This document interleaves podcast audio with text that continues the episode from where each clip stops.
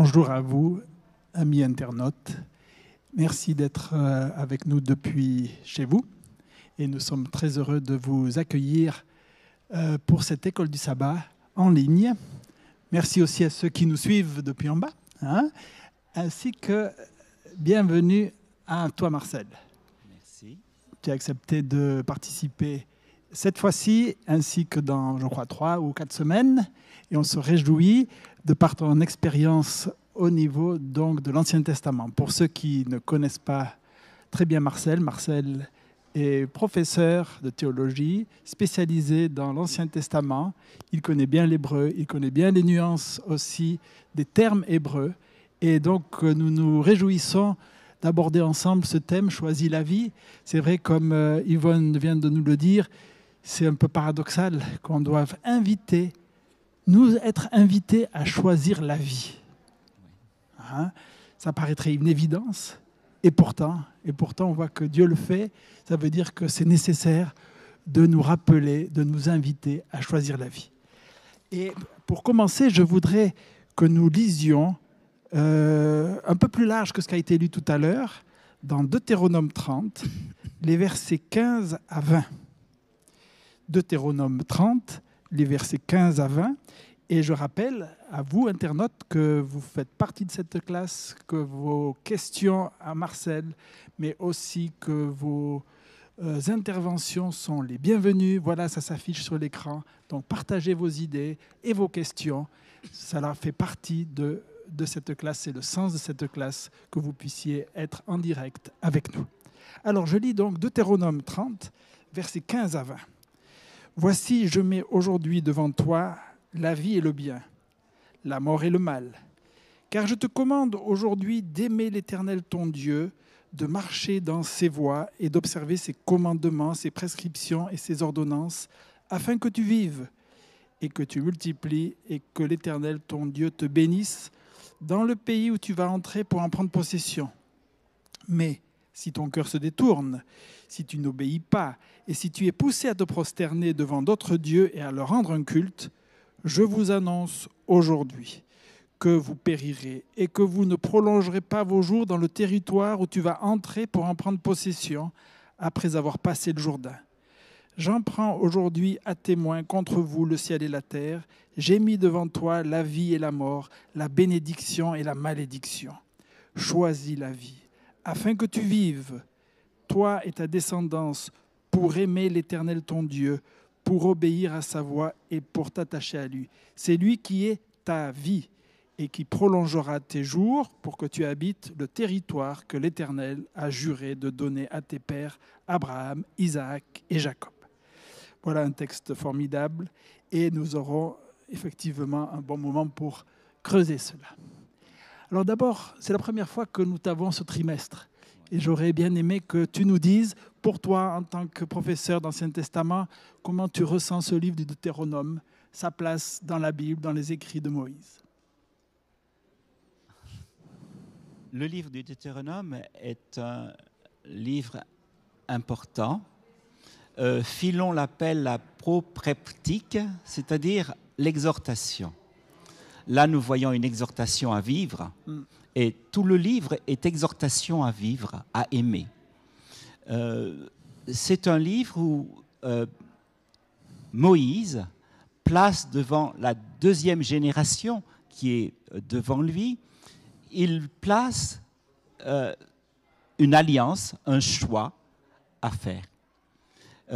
il leur rappelle, donc, comme dans un traité d'alliance, s'il y a une première partie. Il rappelle euh, leur histoire euh, qui s'est passée, Deutéronome 1 à toi.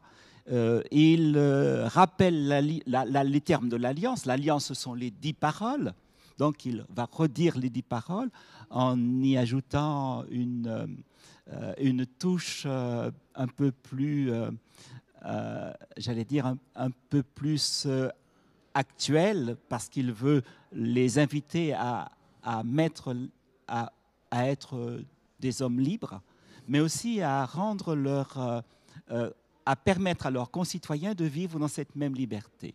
C'est pourquoi il y a euh, une, une, version un peu différente, mais c'est en fait le, même. Dans la première partie, donc jusqu'au chapitre 11, euh, il y a euh, rappel donc de la Torah de 4 à 11, l'appel de la Torah, et aussi montrer que l'essentiel, c'est cette relation à Dieu.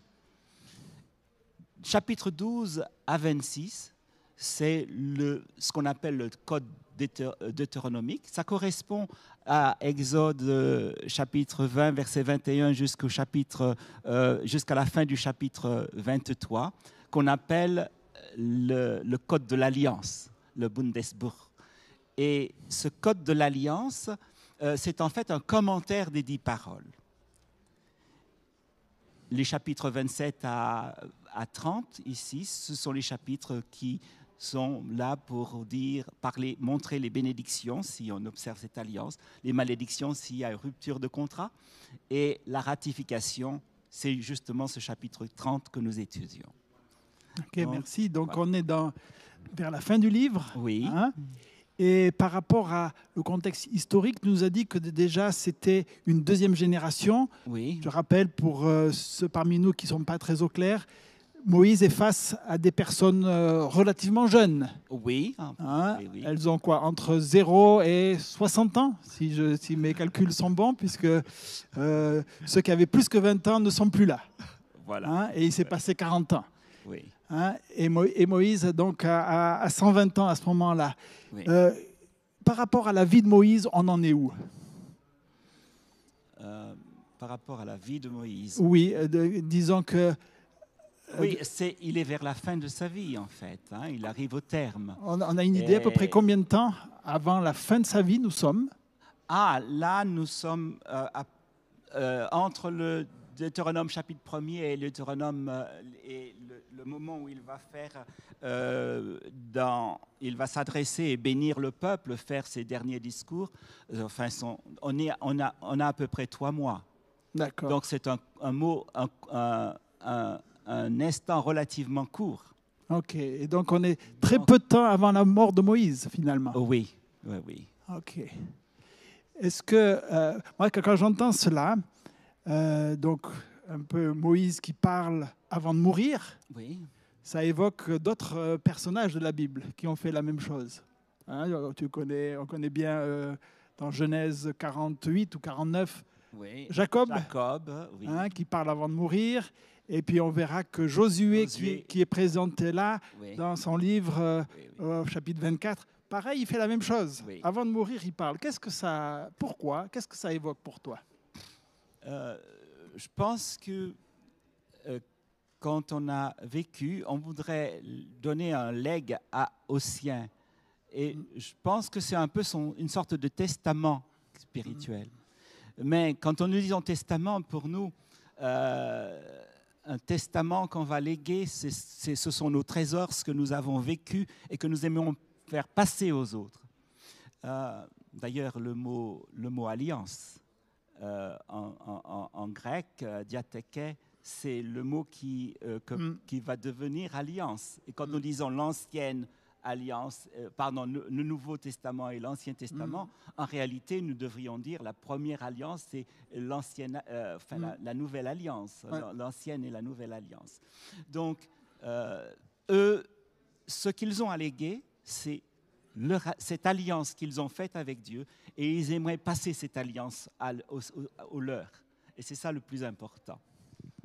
D'accord. Donc donc le mot là, alliance et testament est tout à fait bien approprié Oui, puisque dans, dans quelques jours, peut-être quelques semaines, hein, Moïse sait qu'il va mourir.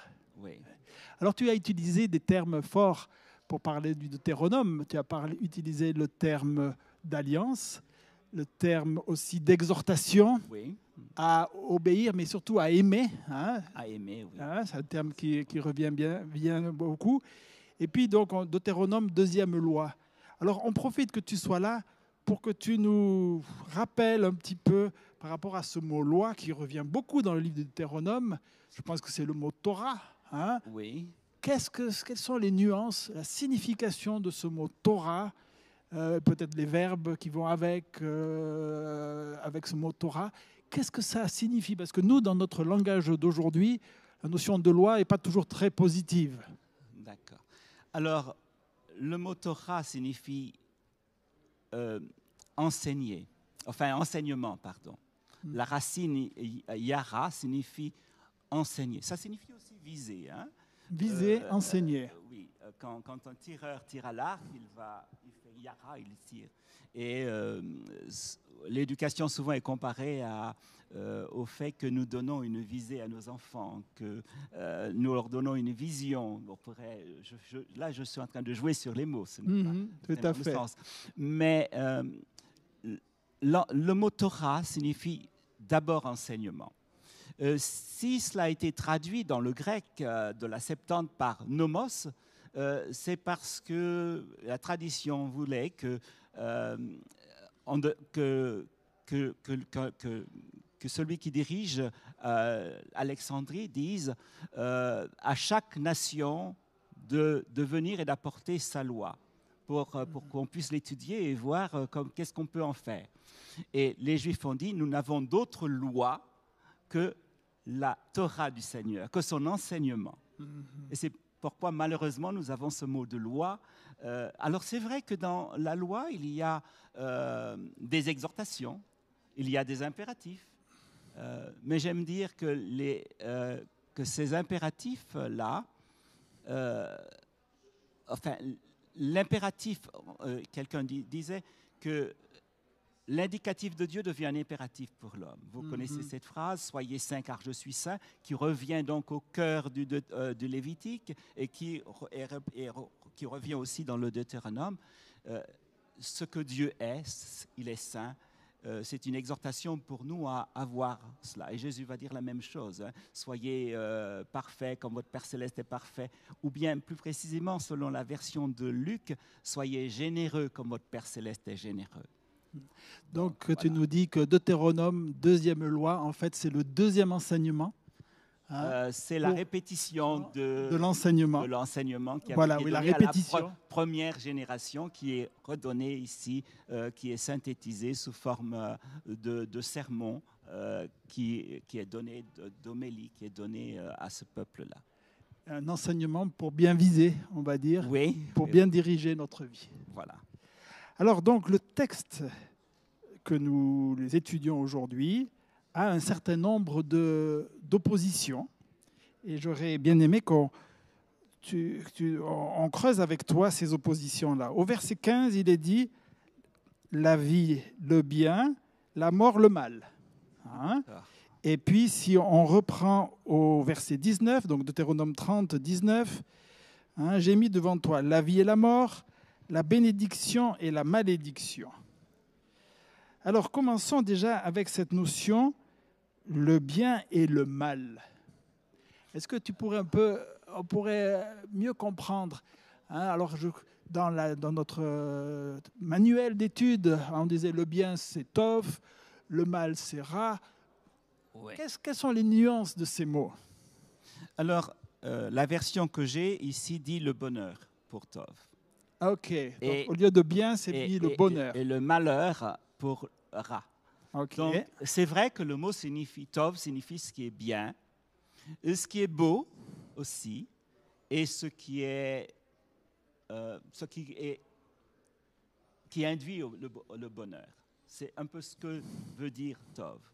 Alors, quand, on- quand par exemple, euh, un- un- une mère dit à son enfant qui fait une bêtise, ce que tu fais est laid, on peut comprendre.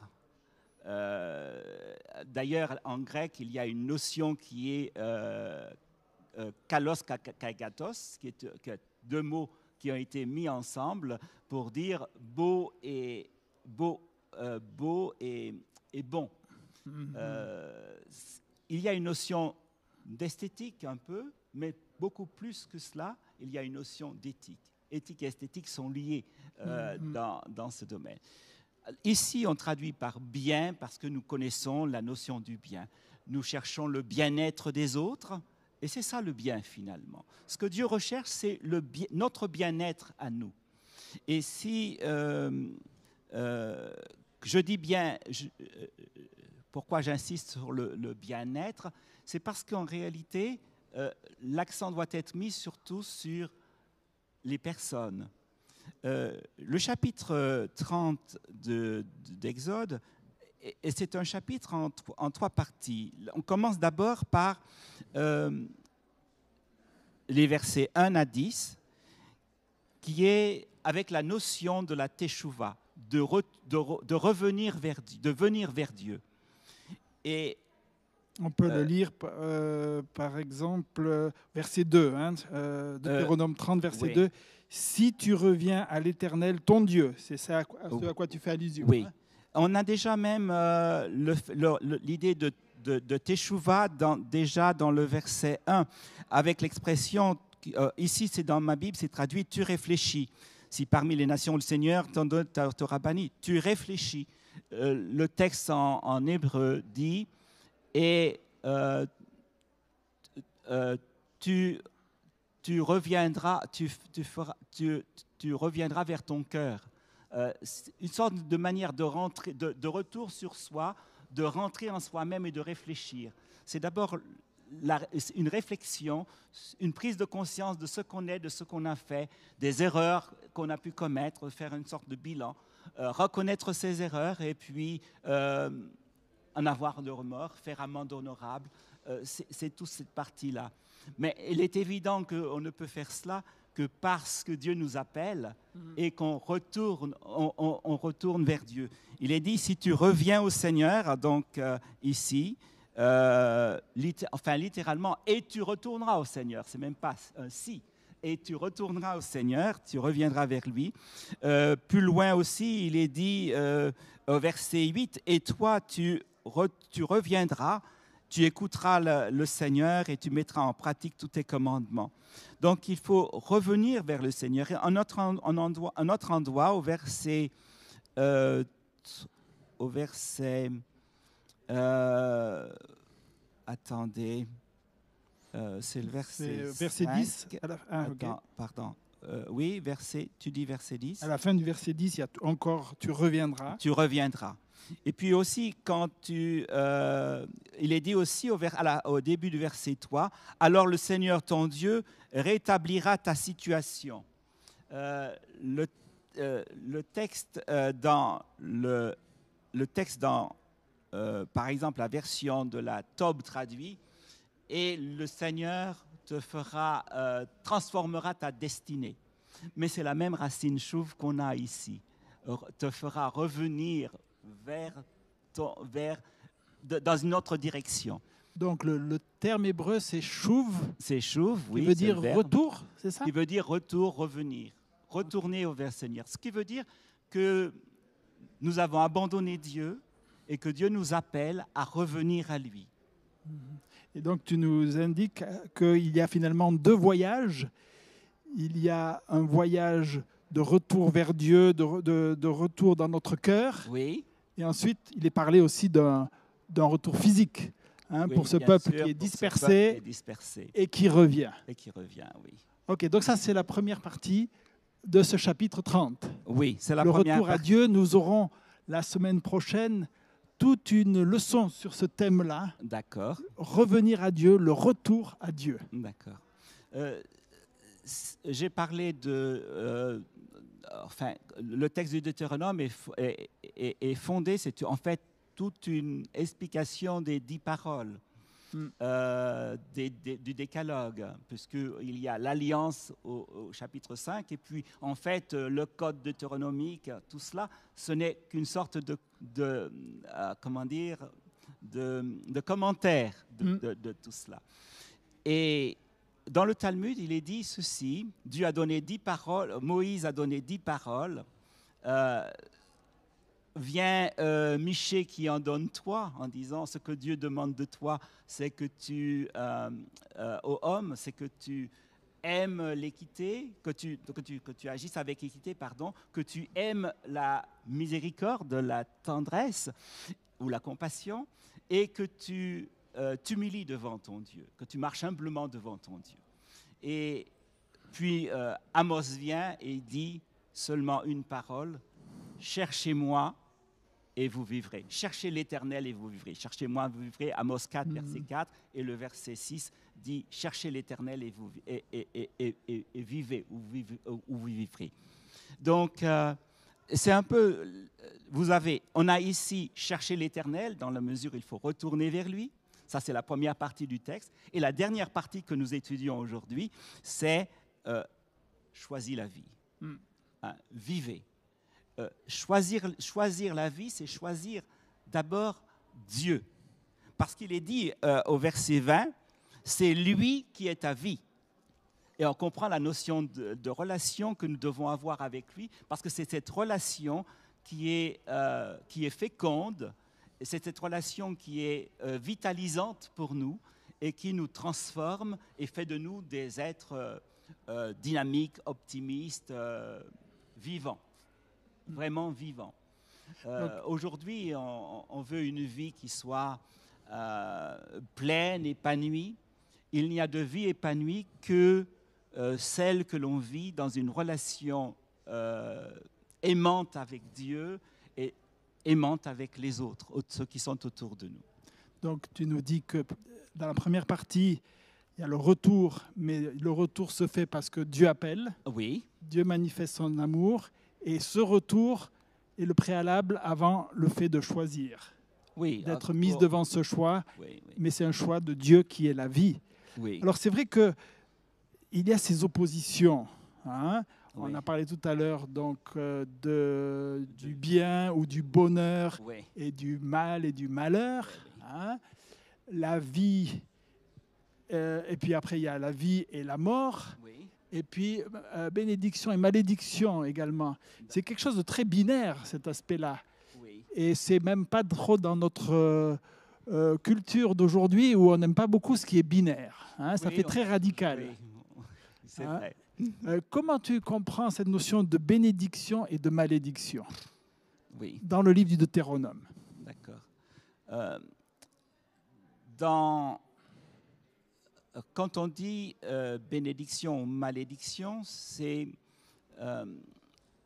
on va dire que, alors, dans le dans le Pentateuque, euh, enfin, parce que c'est, il n'y a pas seulement que dans le livre du Deutéronome, hein, c'est dans le Mhm. livre des Nombres, juste chapitre 6, dans le livre qui est juste avant, on avait Nombre chapitre 6, le prêtre qui, qui euh, le prêtre qui donnait une, euh, faisait une bénédiction, une parole, qui avait une formule de bénédiction sur le peuple.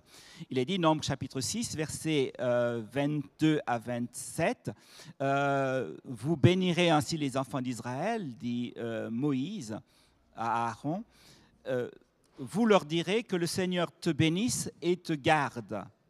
Donc il y a la notion que Dieu est celui qui nous protège, qui, qui, qui veille sur nous, que le Seigneur fasse briller sa face sur toi et t'accorde sa grâce. Donc la notion de grâce y est, est importante. Et que hein, il est dit ensuite, ainsi ils placeront mon nom sur les enfants d'Israël. Euh, placer, c'est aussi donner, c'est aussi communiquer. Euh, le nom Mhm. ici, c'est le caractère. Euh, on est béni dans la mesure où on a une certaine intimité avec Dieu, on accepte cette grâce du Seigneur, on la reconnaît, on se place sous cette bienveillance de Dieu, Mhm. où, euh, on accepte qu'il veille sur nous et qu'il euh, voilà, et c'est d'être le fait d'être sur la bienveillance de Dieu euh, fait qu'on est béni. Placer, avoir le caractère de Dieu, vivre dans, au contact de cet être, en proximité avec cet être de bienveillance, c'est à ce moment-là que nous devenons aussi bienveillants pour les autres et cela rayonne et rejaillit sur nous. C'est ce qu'est la bénédiction. Quand on regarde, euh, par exemple, dans Genèse chapitre 12, quand Dieu appelle, euh, puisque Genèse euh, c'est le pendant de, de Deutéronome d'une certaine manière, parce que là vous avez des vies et là vous avez d'un côté des vies de personnes qui ont vécu, les patriarches, et puis de l'autre, euh, ce sont, c'est le sermon de, Hmm. ce sont des sermons. Mais euh, pour que nous puissions exemplifier cela, prenons dans Genèse chapitre, chapitre 12, il est dit ici, je ferai de toi une grande nation, je te bénirai, euh, je rendrai ton nom grand, et tu seras bénédiction. Euh, quand il dit je rendrai ton nom grand, c'est je magnifierai ton caractère, je te transformerai. Tu, tu, auras- tu seras une meilleure personne et tu seras par, par conséquent bénédiction. Je bénirai ceux qui te, euh, qui te béniront, je, etc. Et tous les clans de la terre seront bénis ou se béniront par toi. Le fait d'être, euh, de, vivre en, proximité avec ce Dieu d'amour, nous sommes transformés et euh, cela a, nous avons un rayonnement, un retentissement autour de ceux qui sont autour de nous et qui bénéficient donc de cela. Donc, Alors, oui. je vois qu'effectivement, on aime bien parler de la notion de bénédiction hein, et le fait de s'approcher de Dieu pour être béni, d'être source de bénédiction. Mais le texte de Deutéronome, quand même, nous parle aussi de, malédiction. Et, et, on aime moins ce terme-là. Mais par exemple, parce que je sais que ça ne va pas être abordé spécifiquement dans, dans l'étude euh, qui nous est proposée, par exemple, on connaît bien euh, le chapitre 28 juste avant. Hein. Par exemple, si je prends le 28, verset 2, 28, Deutéronome 28, verset 2, Voici toutes les bénédictions qui viendront sur toi et qui t'atteindront lorsque tu obéiras à la voix de l'Éternel ton Dieu. Tu seras béni dans la ville, tu seras béni dans la campagne. Et puis il y a une longue liste de bénédictions. Et puis au verset 15, il est dit, hein, euh, si tu n'obéis pas, voici toutes les malédictions qui viendront sur toi et qui t'atteindront. Tu seras maudit et tu seras maudit dans la ville, tu seras maudit dans la campagne. Comment pouvoir donner un juste sens à cette notion de malédiction aujourd'hui? Parce que c'est vrai que c'est quelque chose qu'on n'aime pas trop entendre, personne d'ailleurs hein, n'aime, euh, je pense dans toutes les cultures, ce terme de malédiction. D'accord. Euh, j'aimerais juste euh, rappeler dans la parabole de Jésus, une parabole qu'il dit dans Matthieu chapitre 25. Euh, il y a devant lui, quand il viendra dans sa gloire, euh, d'un côté les agneaux et puis de l'autre euh, les, les, boucs. Et il dit à l'un, venez, vous les bénis de mon Père, mm. entrez dans le royaume qui a été préparé. La bénédiction, c'est l'œuvre du Père.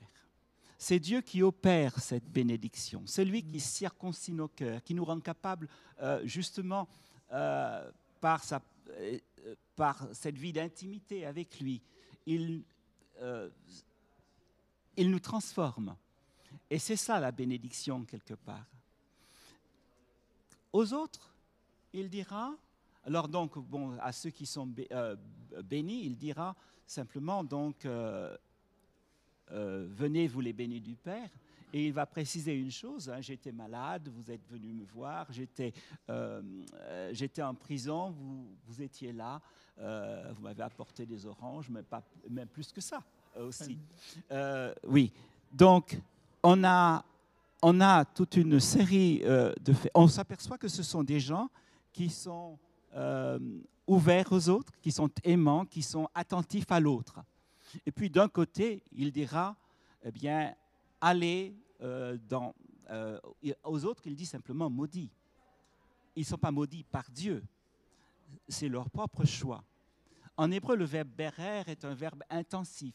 C'est même un verbe factitif. Il y a quelqu'un qui, opère cela et qui est finalement euh, Dieu qui agit et qui le fait de manière intense. Dans Lévitique chapitre 26, il y a le chapitre de la malédiction et aussi un chapitre de bénédiction. Et dans le chapitre de la bénédiction, ça commence par im. Bon, donc avec la lettre Aleph, et ça se termine par, euh, euh, par euh, la lettre Tav de Moat Samut. Et la tradition juive dit que quand Dieu bénit, il bénit de Aleph à Tav, c'est-à-dire toutes les lettres de l'alphabet. C'est vraiment une bénédiction totale. Le chapitre de la malédiction commence par Vav, Vim. Bon, bah, c'est juste euh, euh, Vav, c'est la sixième lettre. Hmm. Et, quand, et il se termine par même. Vav, euh, vous comptez ces quelques lettres, ces, six lettres entre les deux lettres. Et dit seulement de Vav à même. Ça veut dire que la, bénédiction, la malédiction, elle est réduite.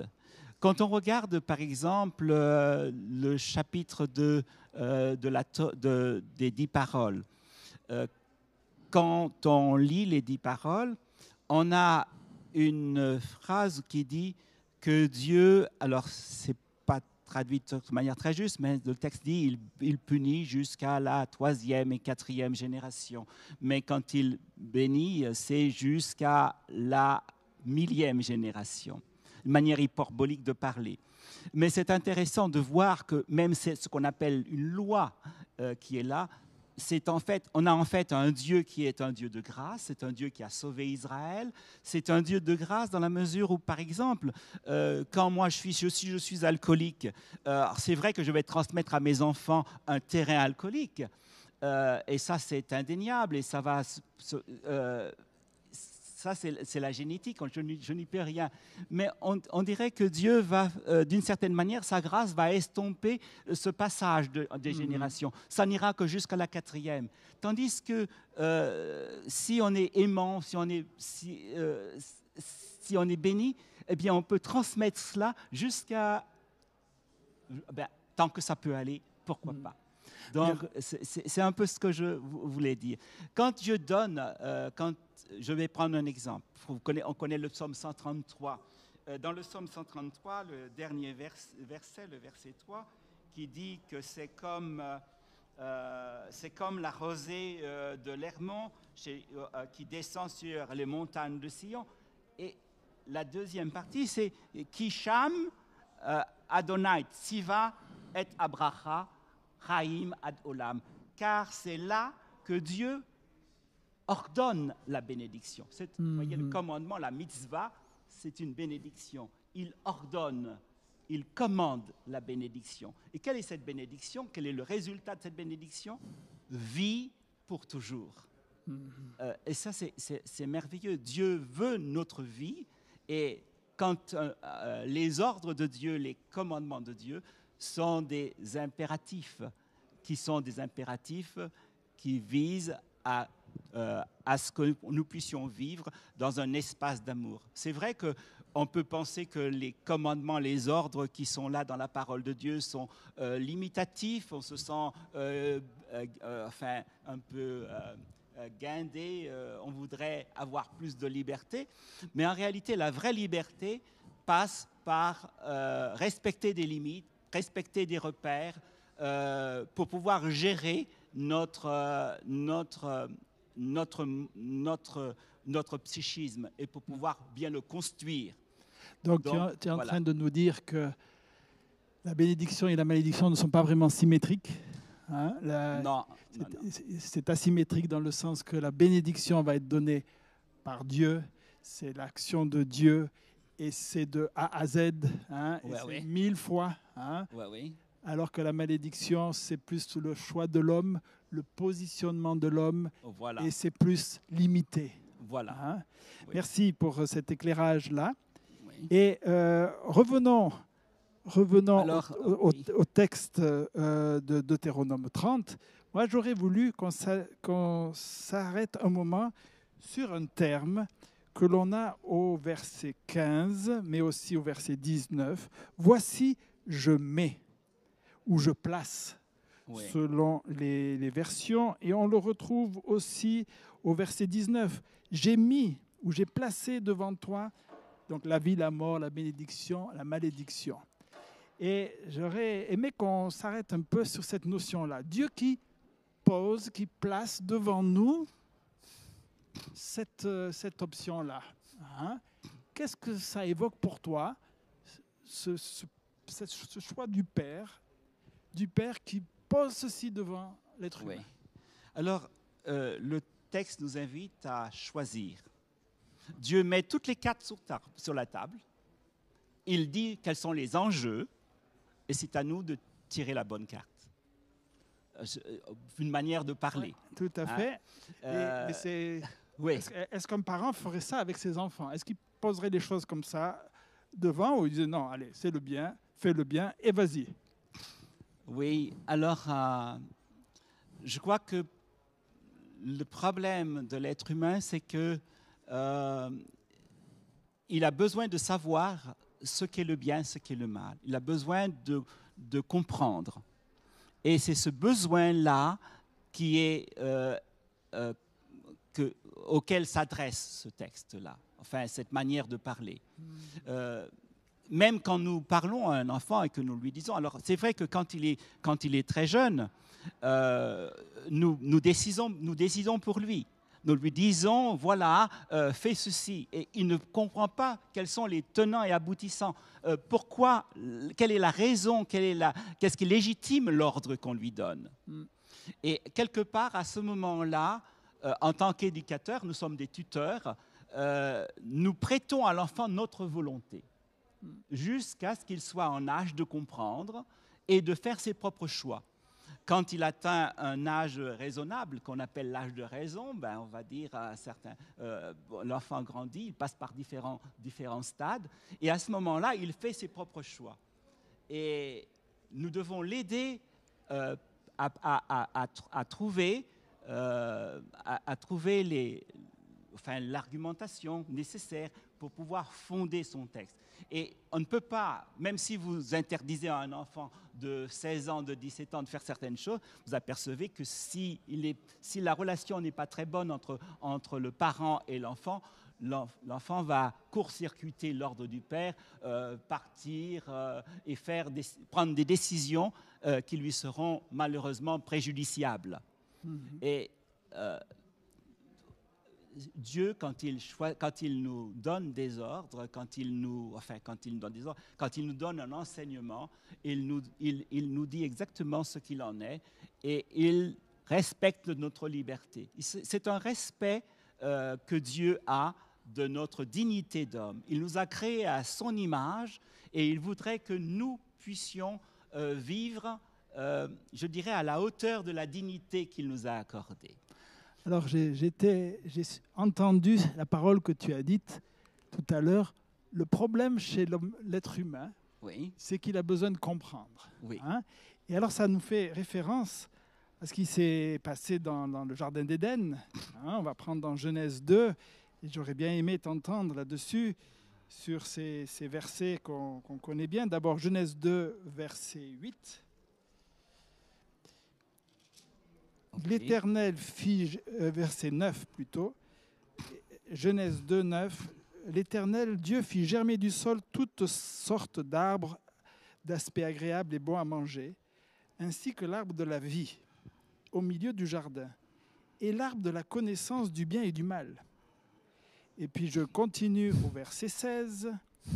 L'Éternel Dieu donna ce commandement à l'homme, tu pourras manger de tous les arbres du jardin, mais tu ne mangeras pas de l'arbre de la connaissance du bien et du mal, car le jour où tu en mangeras, tu mourras.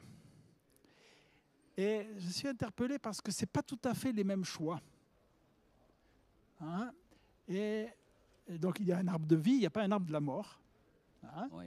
Pourquoi cela? Et puis, euh, ce n'est pas appelé l'arbre du, du bien et du mal comme euh, avec Moïse dans Deutéronome 30. C'est l'arbre de la connaissance du bien et du mal. Pourquoi? Pourquoi c'est mis de cette façon-là? L'arbre de la connaissance du bien et du mal. Oui. Alors, euh, les deux arbres euh, sont là pour parler, le premier en tout cas, l'arbre de vie, parle de notre relation avec Dieu et avec la nature, qui est là pour pouvoir relation avec Dieu parce que euh, c'est la parole de Dieu qui va définir ce qui est le mal, c'est la parole de Dieu qui va définir ce qui est le bien, et c'est cette parole de Dieu qui nous donne dire que ah, il y a le préalable, c'est la parole de, Dieu. C'est Dieu qui dit une parole et qui fonde qu'un arbre est un arbre de vie et que l'autre est un arbre euh, de la connaissance du bien et du mal il n'y a pas d'arbre de la mort parce que ce n'est pas l'arbre. L'arbre n'est pas un, arbre, ce n'est pas, ce n'est pas, un, c'est pas un arbre euh, vénéneux qui mhm. empoisonnerait et qui donnerait la mort. C'est ce que je veux dire par là. Donc quand tu dis c'est pas un arbre de mort, c'est à ce, à ce niveau-là. Euh, la relation avec la nature, parce que euh, on, est dans, un, environnement qui est le, Gan le jardin d'Éden, et euh, tout ce qui est dans la nature est fait pour nous donner la vie. Hein. Euh, l'arbre de vie, j'en mange, je jouis de cette, nature, et euh, tout est, conductif à, la, vie, tout conduit à la vie. Seulement si cet arbre en particulier a pour effet de prolonger la vie. Hein. Euh, vous avez différents, différents euh, arbres qui nous donnent tous un peu, qui nous guérissent et tout, mais celui-là prolonge la vie. C'est ce qui est dit. Que, mais dans la relation avec Dieu, en fait. Est-ce qu'à l'époque d'Adam et Ève, est-ce que la vie dépendait de l'arbre ou est-ce que la vie, elle était inhérente parce qu'ils avaient une forme d'immortalité? Et même dans le ciel, est-ce qu'on aura une forme d'immortalité ou est-ce que la vie sera liée aux fruits? Alors, euh, la vie est conditionnelle. Euh, mhm. Elle dépend de notre relation avec Dieu. Dieu est le seul qui a la vie en lui-même, ce qu'on appelle l'acéité le fait de, en termes de théologie, qui veut dire que Dieu a en lui-même euh, la faculté d'exister. C'est lui qui est le fondement de l'être. Moi, j'existe, Dieu est. Donc, euh, la différence. Exister vient de ex istere, qui signifie sortir de sorti du ventre maternel, j'ai un début, euh, bon, j'aurai une fin si, euh, je, qui, qui, sera la mort là, mais je pourrai avoir la vie éternelle quand Dieu me ressuscitera, il me ramène à la vie. Hmm. Il faut une résurrection pour cela. Et à ce moment-là, la vie perdure. Donc la vie est conditionnelle, elle est conditionnelle. Euh, la condition, c'est mon lien avec le Dieu de vie. le psaume 42, euh, euh, comme euh, la biche soupire après les eaux, mhm. les affluents d'eau, eh bien, mon âme soupire après le Dieu vivant. Et, c'est cela. L'eau est vitale pour, pour l'animal, est vitale pour nous. mais ce qui est plus vital, c'est notre relation avec Dieu, parce que Dieu, c'est le Dieu de la vie. Adorer en hébreu, l'Eishtaravosh, signifie venir au contact de Dieu pour être vivifié par lui c'est la racine. La racine, c'est rava, qui signifie vivre. Et c'est ça que ça veut dire. Donc ce n'est que dans l'adoration du vrai Dieu que je peux vivre et avoir la vie éternelle. Ça, c'est une première chose.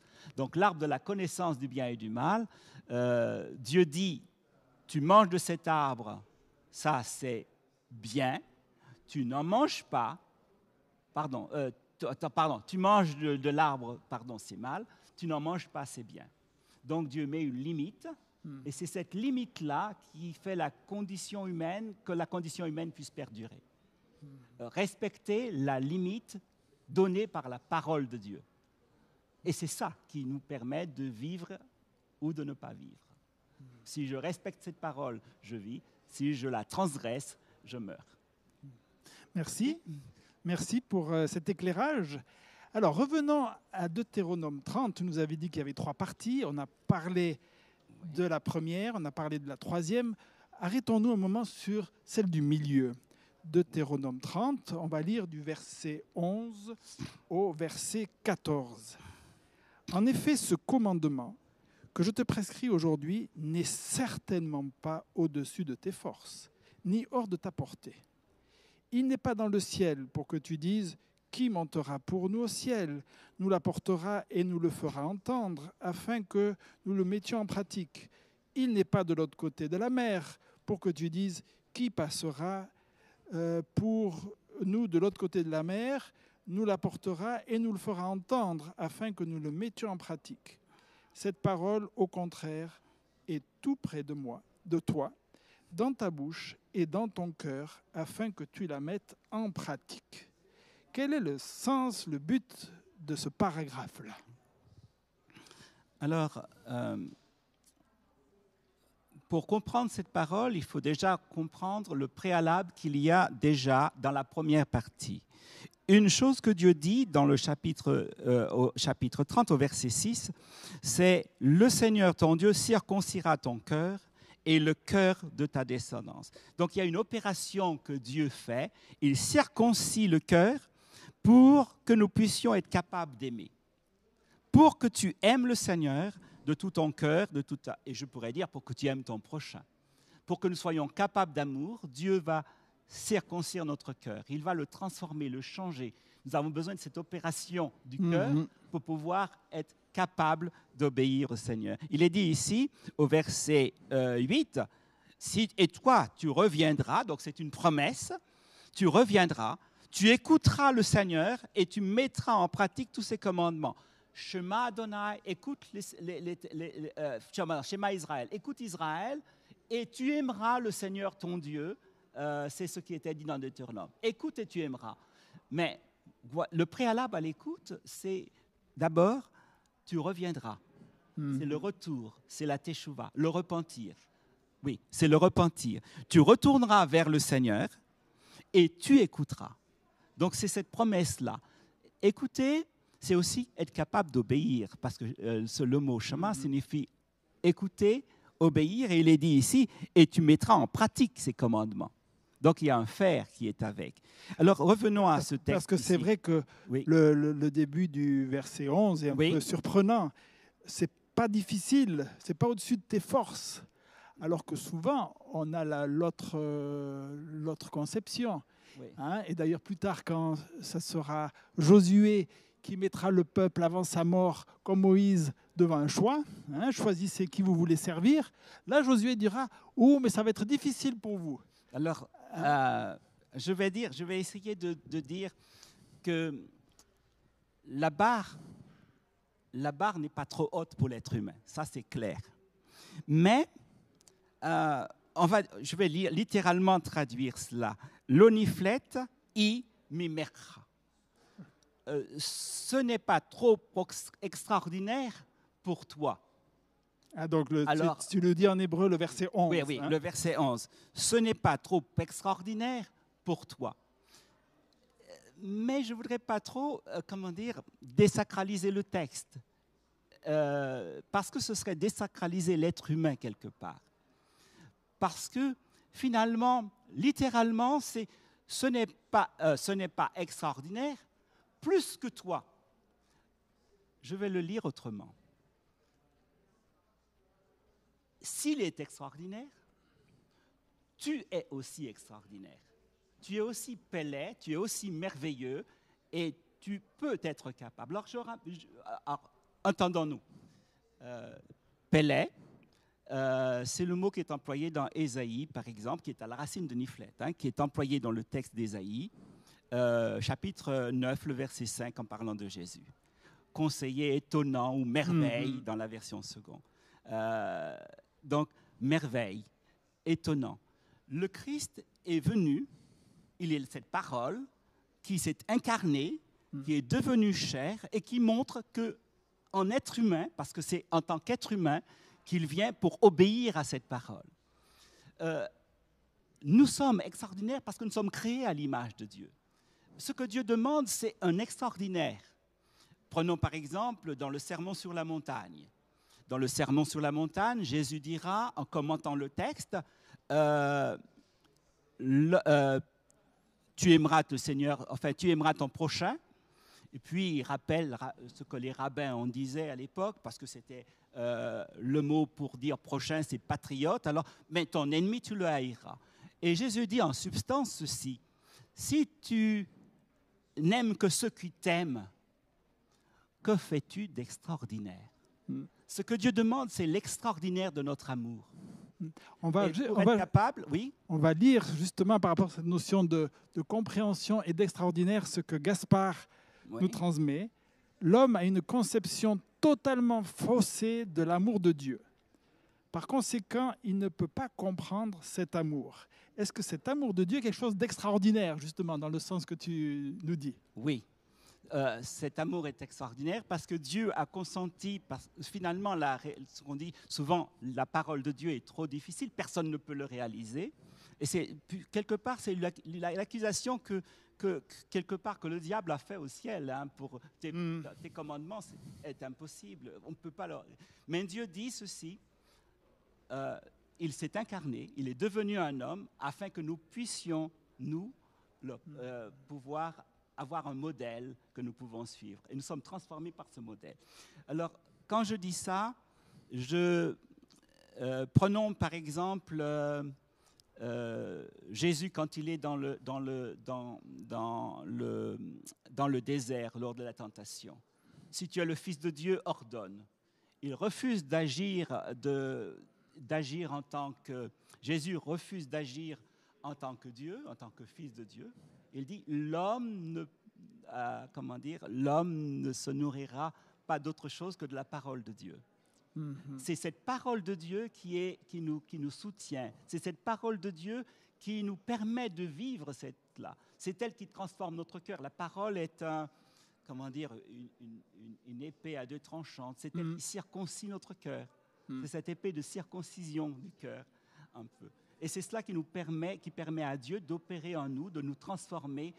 C'est cette parole de Dieu qui, pour reprendre le texte des- de, de Pierre, qui va faire, euh, qui va nous permettre de réaliser. Alors peut-être que je vais prendre Pierre, Ok. de Pierre,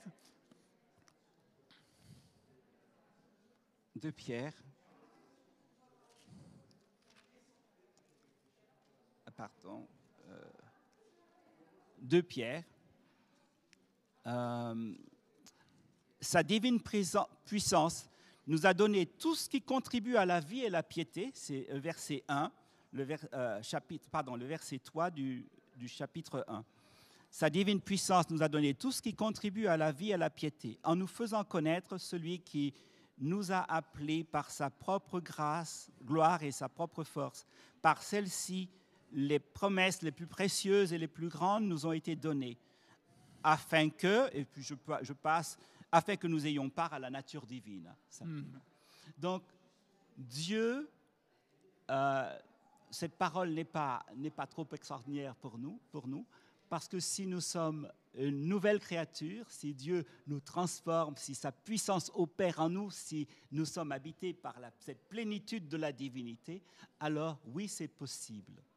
Alors il faut reconnaître que je ne suis pas en train de dire que je suis infaillible ou que nous sommes On a bien infaillibles. compris. Euh, non. Alors, pour- Euh, nous allons voilà. terminer sur une question, Oui. en lien d'ailleurs avec ce que Catherine nous envoie. hein. Je pense que Dieu pose des limites pour que l'homme ait le choix et ne soit pas un robot. Et je voudrais terminer cette notion de choix aujourd'hui. Comment aider quelqu'un à choisir la vie? Hein, Tu as travaillé comme moi en psychiatrie dans le Ouais, passé. oui. Et tu sais que des fois, il y a des personnes qui hésitent entre choisir la vie ou, ou pas. Et, et puis aussi, il y a des personnes qui ont de la peine à choisir la bénédiction proche de Dieu. Pourquoi cette difficulté de choix aujourd'hui? Pourquoi cette difficulté d'accepter qu'il y a soit l'un, soit l'autre Hein? On a l'impression, le- l'homme d'aujourd'hui et la femme d'aujourd'hui ont tendance à vouloir tout choisir, à regarder le choix surtout. Comment nous aider, nous, aujourd'hui, à choisir d'une part et à faire bien sûr le bon choix Ah d'accord.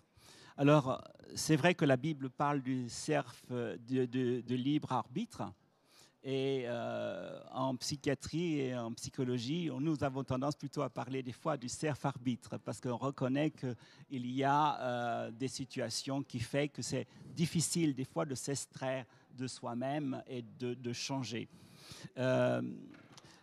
Mais je crois que la, la parole de Dieu nous, nous- nous ouvre une fenêtre, nous dit que l'être humain est capable de changer, même au plus profond de soi-même, dans, dans, euh, même un psychotique euh, peut avoir euh, ces, ces- ces moments de, de lucidité, qu'on appelle Mhm. ça, hein, pour pouvoir... euh, Peut-être à ce moment-là prendre une décision. Des fois, il prend une mauvaise décision parce qu'il voit qu'il est dans une, impasse et il peut décider d'en finir avec la vie parce qu'il ne veut pas vivre. Ce. C'est pas qu'il désire pas la vie, mais c'est qu'il ne voudrait pas vivre le cauchemar qu'il est en train de Mm. vivre.